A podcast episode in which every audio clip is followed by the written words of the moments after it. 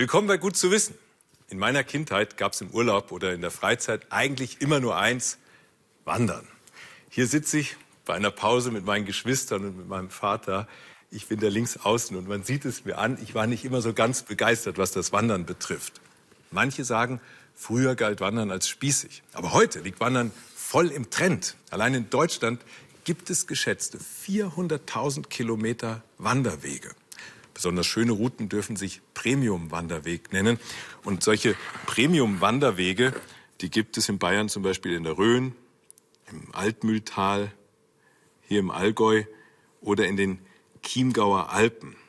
Doch was ist das Besondere an einem Premium-Wanderweg? Eine Schülergruppe aus dem fränkischen Bad Windsheim hat versucht, einen neuen Premium-Wanderweg zu erfinden. Doch das spezielle Siegel dafür gibt es nur, wenn die Route auch dem kritischen Blick des Experten vom Deutschen Wanderinstitut standhält. Ickelheim in Mittelfranken. Nicht gerade berühmt als Wandermetropole. Trotzdem haben Schüler vom Gymnasium Bad Windsheim hier einen Wanderweg entworfen, unterstützt von Lehrer Uwe Nickel.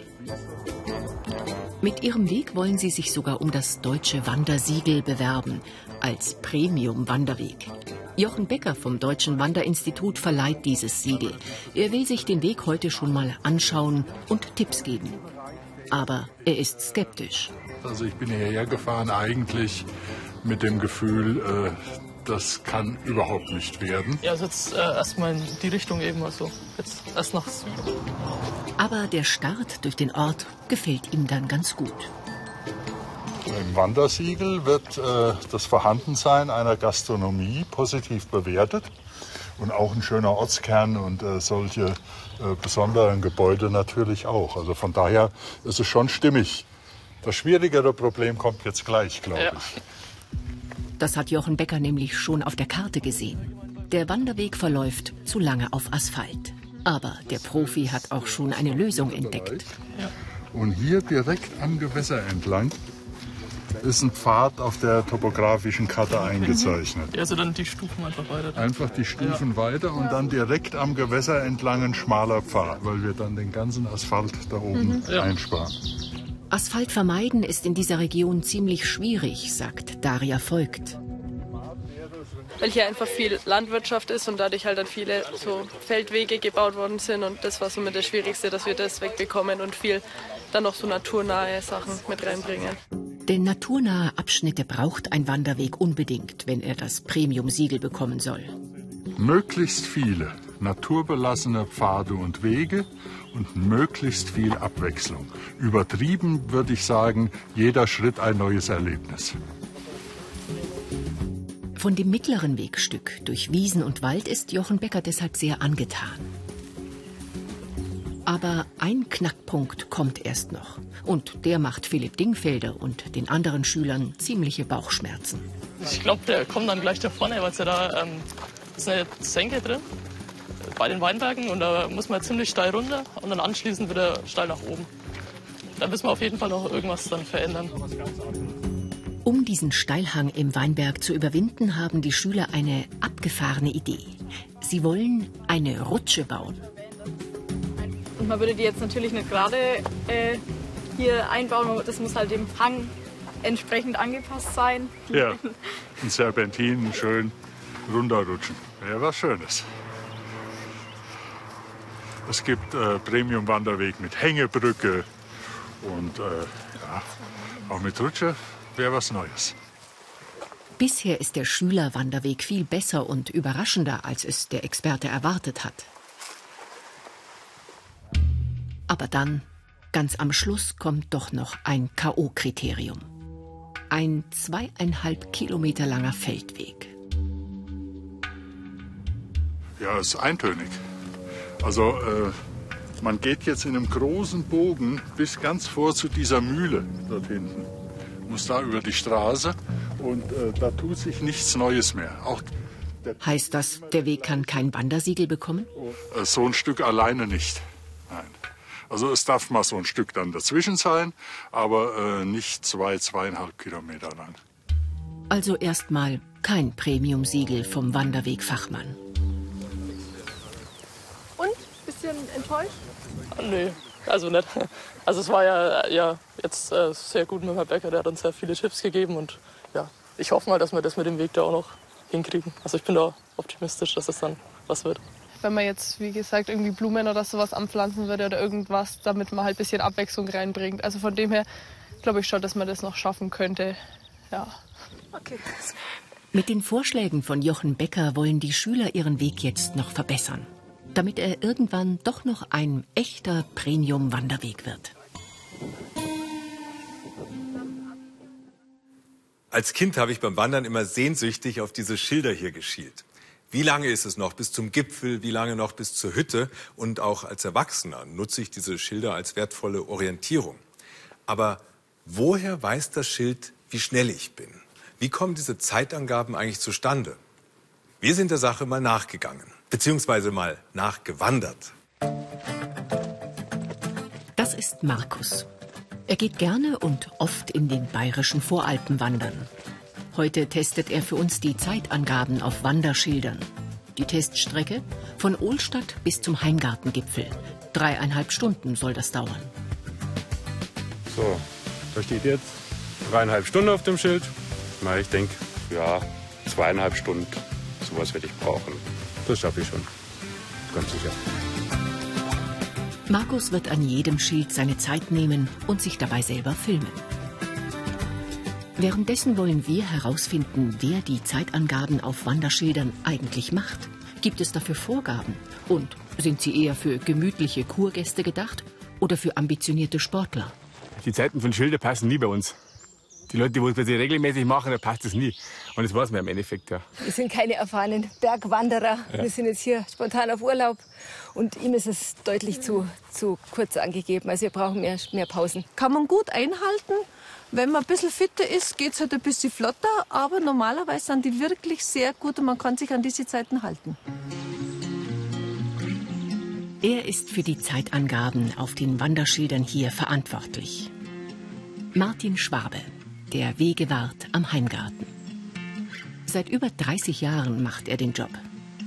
Man muss schauen, dass niemand durch die Zeit, die er braucht am Berg, in Schwierigkeiten kommt, zu spät vom Berg runterkommt oder in die Dunkelheit. Deswegen muss man einen Wert finden, den sich der durchschnittliche Wanderer angleichen kann. Ganz frei entscheiden kann er die Wanderzeiten aber nicht. Denn in den deutschen und österreichischen Alpen gibt es für die Wegezeiten tatsächlich eine vorgegebene Formel. Laut dieser Formel schafft ein deutscher oder österreichischer Wanderer pro Stunde 300 Höhenmeter bergauf und 500 Höhenmeter bergab. Als Strecke werden in der Stunde vier Kilometer zugetraut. Die Gehzeit errechnet sich dann aus beiden Zeiten, die für Höhenmeter und die für Streckenmeter. Der kleinere Zeitwert wird noch halbiert und dann beide Zeiten zusammengezählt. Zweieinhalb Stunden wären also für diese Strecke angegeben. Unser Testwanderer Markus ist mittlerweile schon ein gutes Stück weiter oben. Jetzt sind wir beim nächsten Schild. Da steht noch drei Stunden auf dem Heimgarten. Ich hätte eine halbe Stunde gehen sollen, war so, ja, knapp 20 Minuten unterwegs. Und sofort geht's weiter. Pausen sind nämlich nicht mit in die Wegezeiten eingerechnet. Puh, jetzt haben wir schon wieder ein Schild. Da steht jetzt noch zwei, drei Viertel. Hätte also vom letzten Viertelstunde gehen sollen. Also das waren keine fünf Minuten, das war gleich um die Ecke. Übrigens, nicht nur die Wanderzeiten sind heute genormt nach DIN 33466. Auch die gelbe Farbe, Form, 3 mm Dicke, Schriftlinie Antiqua, Laschen zur Befestigung und einbetonierte Pfosten sind vorgeschrieben. Früher war das nicht so. Die früheren Schilder hatten diese Form und Art und für die gab es weniger Vorgaben und sie hatten auch nicht so viel Informationen, wie wir jetzt da drauf haben. Der Wanderer ist informationshungriger wie früher. Noch ambitionierter ist man mit den Wanderschildinformationen in der Schweiz. 1941 empfahl die Schweizerische Arbeitsgemeinschaft für Wanderwege ein Grundtempo von 4,5 Stundenkilometer in der Ebene. Lag die durchschnittliche Steilheit des Weges bis 20 Grad, gab es einen Aufschlag von einer Minute pro 10 Höhenmeter. Ging die Steigung über 20 Grad, wurden pro 10 Höhenmeter fast zwei Minuten mehr berechnet. Kurz, in der Schweiz ist man akkurater und zügiger unterwegs als bei uns. Ob zackig oder gemütlich, es gibt Situationen, da können die Wanderer die angegebene Zeit gar nicht einhalten. Wenn der Weg nämlich kaputt geht, dann ist wieder der Wegewart gefragt. Hier haben wir so einen Fall, dass wir Anfang April diesen Jahres einen Rutsch haben, einen Hangrutsch, einen ziemlich starken, der den Weg beeinträchtigt. Und was besonders schlimm ist, dass sich dieser Hang noch weiterhin bewegt. Und daher muss, war diese Sperrung unbedingt erforderlich. Martin Schwabe hat auch gleich einen sicheren Umweg ausgeschildert. Den zu gehen dauert etwas länger. Aber Sicherheit geht immer vor korrekter Wanderzeit.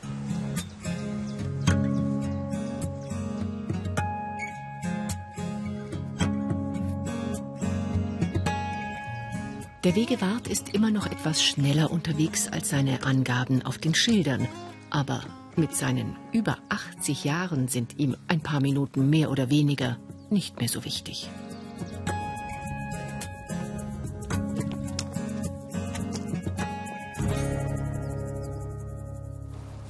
Den Schweizern war ihre Wanderzeitformel aus den 40ern dagegen nicht korrekt genug. In den 80ern wanderte deshalb ein Ex-Mitarbeiter vom Landesamt für Topographie 162 ausgewählte Strecken mit unterschiedlichen Steigungen ab und führte akkurat Buch über seine Zeiten. Sein Sohn entwickelte auf dieser Grundlage ein Polynom 15. Grades. Und diese Formel liefert seitdem standardisierte Marschzeiten für jeden Schweizer Streckenabschnitt. Wem das zu schwierig ist, der kann im Zeitberechnungsdiagramm nachschauen. Übrigens, heute lassen auch die Schweizer ihren Wanderern etwas mehr Zeit. In der Ebene werden nur noch 4,2 Kilometer pro Stunde erwartet. Und unser Testwanderer Markus? Heimgartengipfel. Ähm, dreieinhalb Stunden hätte ich brauchen sollen. Und zwar tatsächlich 1,25. Samt Umweg und Filmerei. Wer häufig in den Bergen unterwegs ist, ist offenbar schneller als die Zeitangaben. Orientieren kann man sich trotzdem gut daran.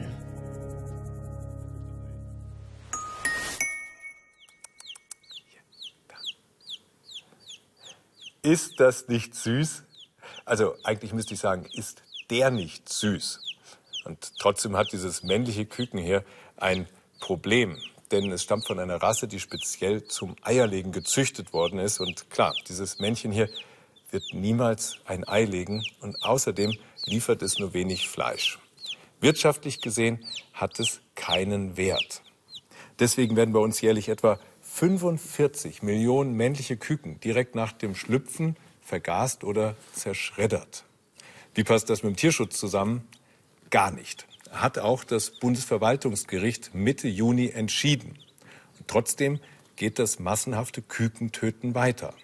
Vorerst. Bis man eine praxistaugliche Möglichkeit gefunden hat, das Geschlecht eines Kükens bereits im Ei festzustellen. Dann könnte man die männlichen Eier nämlich vor dem Brüten aussortieren. Wie das funktioniert, hier kommen die drei erfolgversprechendsten Ansätze. Erstens der Hormontest. Damit kann jetzt schon das Geschlecht der Küken im Ei bestimmt werden, bevor sie schlüpfen. Mit einem Laser wird ein kleines Loch in die Schale gebrannt. Dann wird ein Tropfen Flüssigkeit entnommen, ohne dass der Embryo dabei zu Schaden kommt. Diese Flüssigkeit wird für den Hormontest benutzt. Die weiblichen Eier werden weiter ausgebrütet, aus ihnen schlüpfen die künftigen Legehennen, die männlichen Eier werden aussortiert, aus ihnen wird Tierfutter. Zweitens der Lichttest.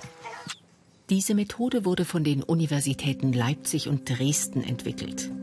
Hier wird mit Hilfe von Spektroskopie, also einem Lichtmessverfahren, das Ei durchleuchtet. Weil die Entwicklung der Küken in den Eiern so rasant verläuft, können die Forscher schon nach drei Tagen die ersten Blutgefäße erkennen.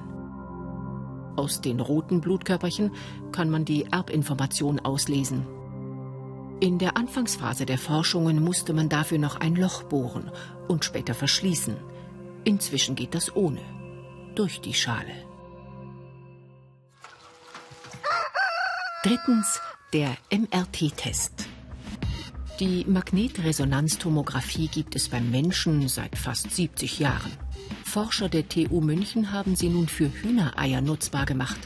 Bei dieser Methode werden die Tomographiebilder aus dem Ei von lernfähigen Algorithmen analysiert. Wie genau? Das ist streng geheim. Noch arbeiten die Forscher mit einem vollwertigen MRT für Menschen, aber der Prototyp für einen günstigeren Eier-MRT ist schon in der Entwicklung. Klingt ja eigentlich ganz vielversprechend. Und die Supermarktketten Rewe und Penny bieten im Großraum Berlin bereits Eier an, die mit Hilfe eines Hormontests sortiert worden sind. Bis zum Ende des Jahres soll es sie dann im ganzen Bundesgebiet geben. Die schlechte Nachricht, bis sämtliche Eierproduzenten ein kükenfreundliches Sortierverfahren eingeführt haben, wird es wohl noch ein paar Jahre dauern. Aber es gibt auch eine gute Nachricht, denn es gibt auch andere Ideen, mit denen das Kükenschreddern verhindert werden könnte. Auf seinem Geflügelhof in der fränkischen Schweiz hält Peter Schubert zwei besondere Hühnerrassen.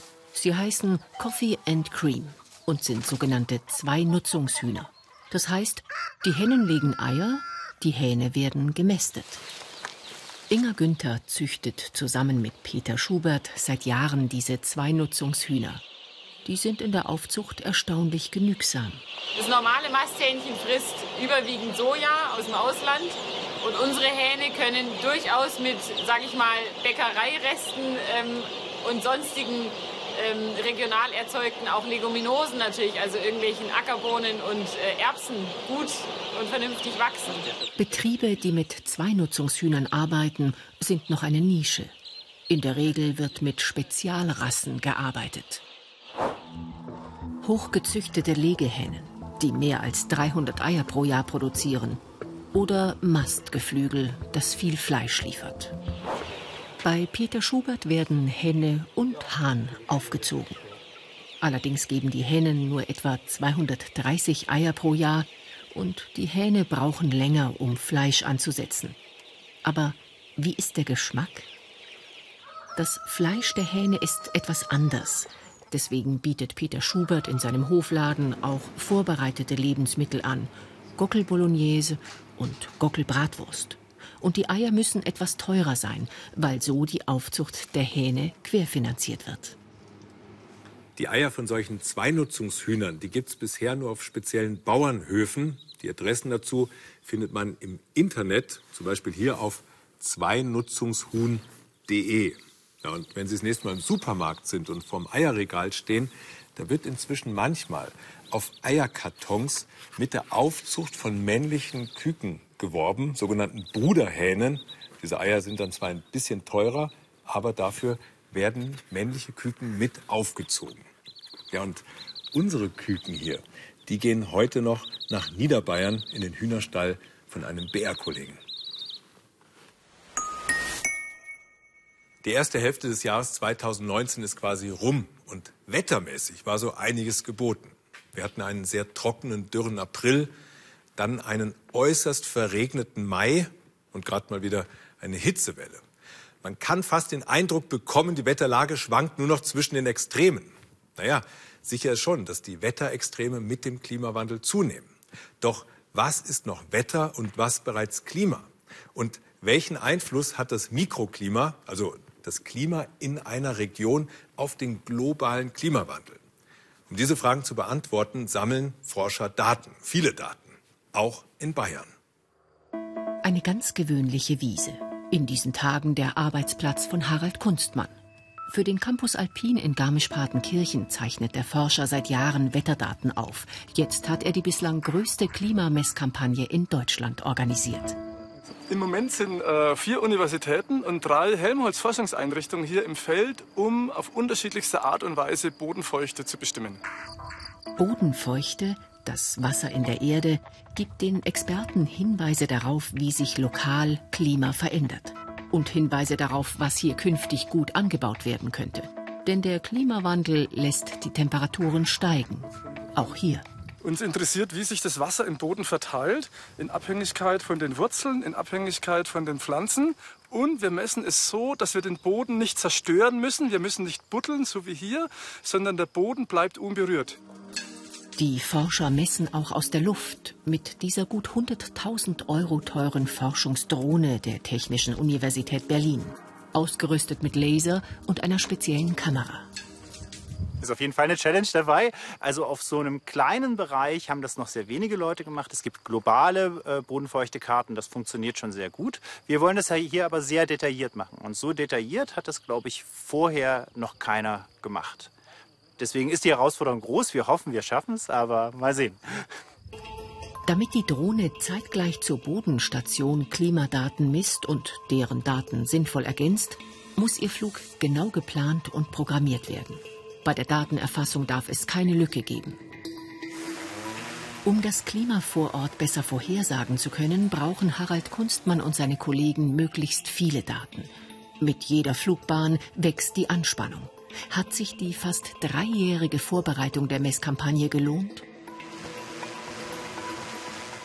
Worauf es ankommt, ist, dass man die Drohne tatsächlich jederzeit im Auge hat. Falls sich irgendwas an der Drohne löst, in die Propeller gerät oder äh, unvorhersehbare Probleme auftreten, dass man die versucht, so schnell wie möglich zu landen.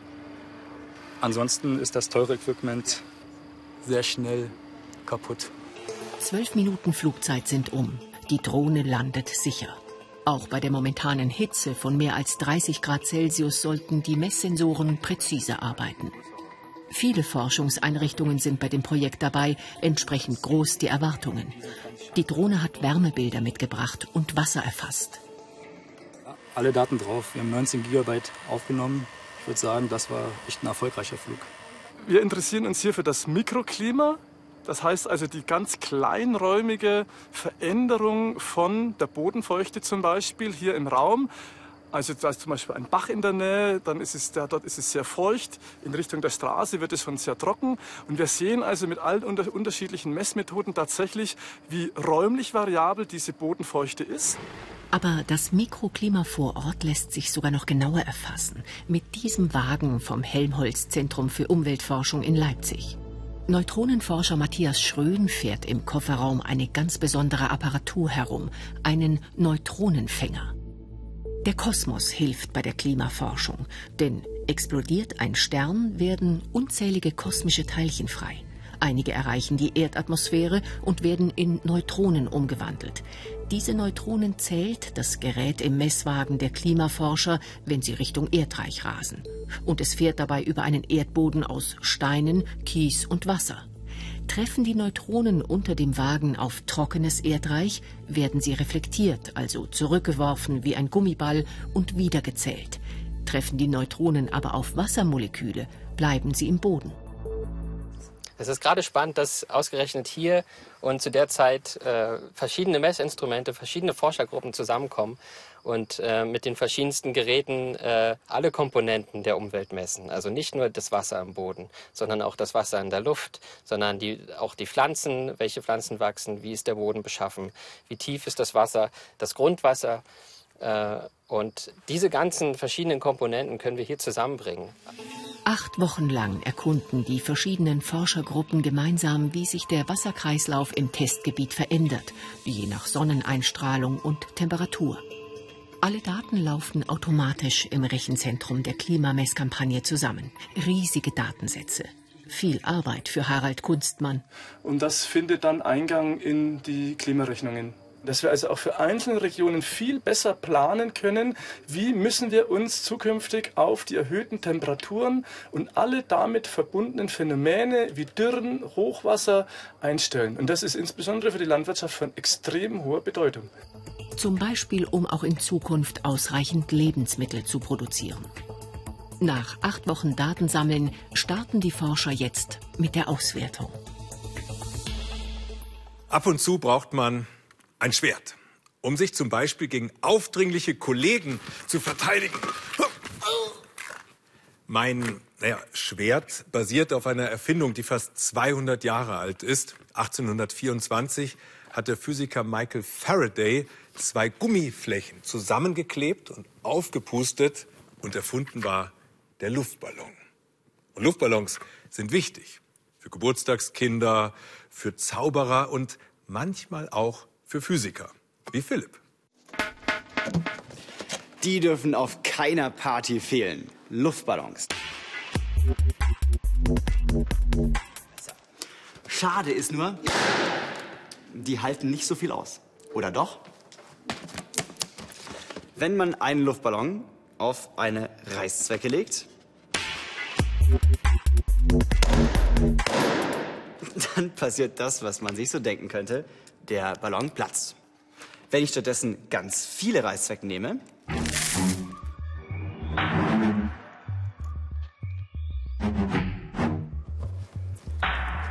dann bleibt der Ballon heile.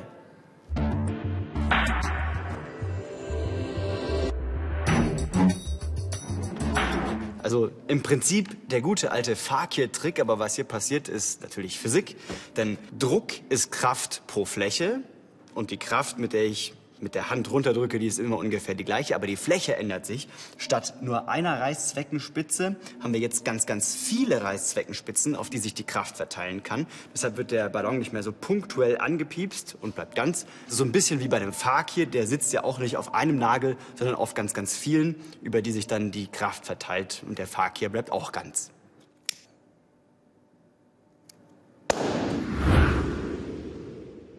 Geht natürlich auch nicht gut. Es sei denn, man füllt ein bisschen Wasser in den Ballon. Achtung.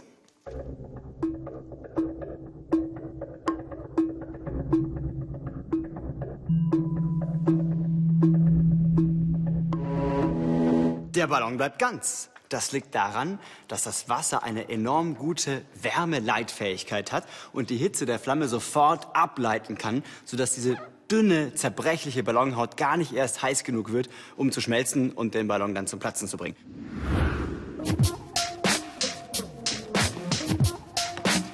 Jetzt habe ich für diese kleine Versuchsreihe die ganze Zeit Luftballons selber aufpusten müssen.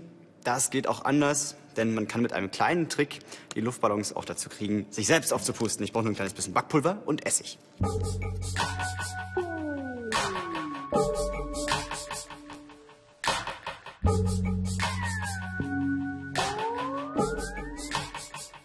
Und jetzt mische ich die beiden Zutaten.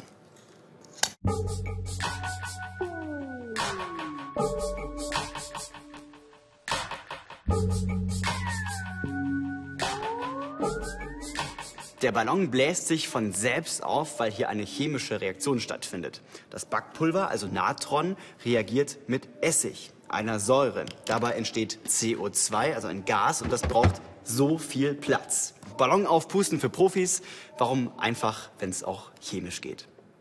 Und gut zu wissen, die Luftballons auf dem Kindergeburtstag, die werden uns nach wie vor erhalten bleiben, denn die fallen noch nicht unter das EU-Verbot von Plastik-Einwegteilen. Aber Unsere Erde, die freut sich natürlich schon jetzt über jedes Plastikteil, das nicht in die weite Welt fliegt. Und ich bin übrigens auch kein Einweg-Willi und deswegen bin ich nächsten Samstag wieder um 19 Uhr hier